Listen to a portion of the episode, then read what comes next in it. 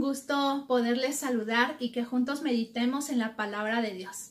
El tema del tiempo con Dios es el amor perfecciona la ley y está basado en Romanos 13, versículos 8 al 14. Y vamos a leerlo. No debáis a nadie nada, sino el amaros unos a otros, porque el que ama al prójimo ha cumplido la ley. Porque no adulterarás, no matarás, no hurtarás, no dirás falso testimonio, no codiciarás, y cualquier otro mandamiento en esta sentencia se resume, amarás a tu prójimo como a ti mismo. El amor no hace mal al prójimo, así que el cumplimiento de la ley es el amor. Y esto conociendo el tiempo, que es ya hora de levantarnos del sueño, porque ahora está más cerca de nosotros nuestra salvación que cuando creímos. La noche está avanzada y se acerca el día. Desechemos, pues, las obras de las tinieblas y vistámonos las armas de la luz. Andemos como de día, honestamente, no en glotonerías y borracheras, no en lujurias y lascivias, no en contiendas y envidia, sino vestíos del Señor Jesucristo y no proveáis para los deseos de la carne. Pablo se refiere a la segunda venida de Jesucristo cuando dice, ahora está más cerca de nosotros nuestra salvación que cuando creímos. La noche está avanzada y se acerca el día. Tenemos que ser entendidos en los tiempos que estamos viviendo y distinguir que la segunda venida de, Jesús está cada vez más cerca. Esto nos va a ayudar a nosotros para, para saber qué hacer y ocuparnos en ello.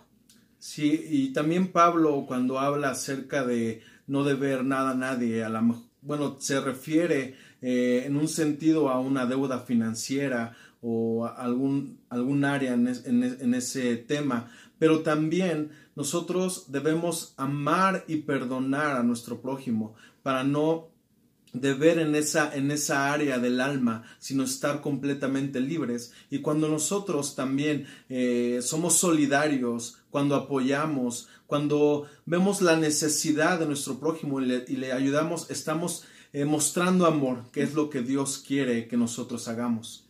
Así es. Y otro punto que menciona Pablo y que es fundamental es que debemos de levantarnos del sueño.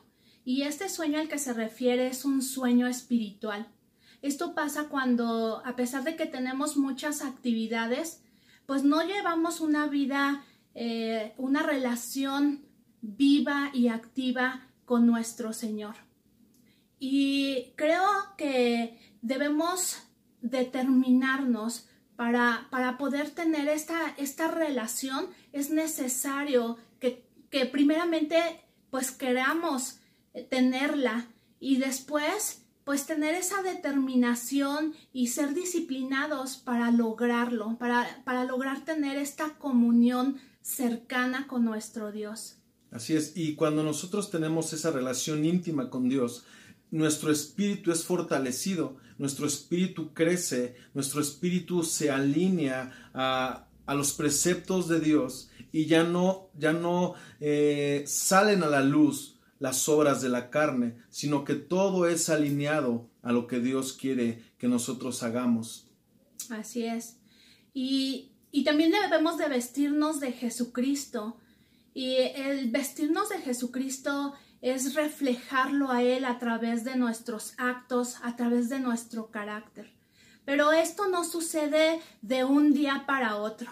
Precisamente es necesario que tengamos esta relación viva, activa y constante con nuestro Dios.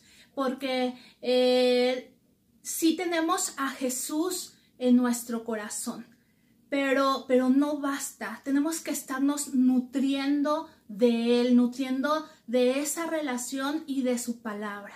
Así es, y cuando nosotros tenemos esa relación íntima con Dios se ve reflejado en nuestra conducta. Ya es una, una conducta que es justa, es una conducta que es honesta. Estamos ahora nosotros eh, mostrando los frutos del Espíritu en nuestra vida aun cuando el sistema del mundo es un sistema corrupto, un sistema de oscuridad, nosotros mostramos a Cristo y somos luz en medio de esta sociedad. Familia, es necesario que busquemos el rostro de Dios para que aprendamos a depender de Él y estemos ligados completamente a Él para precisamente mantenernos firmes en estos tiempos. Así es familia, que sigamos buscando a Dios, que sigamos firmes en nuestra fe, anhelando aún más de su presencia. Que tengan un excelente inicio de semana, les mandamos un gran abrazo y que Dios les bendiga. Les amamos.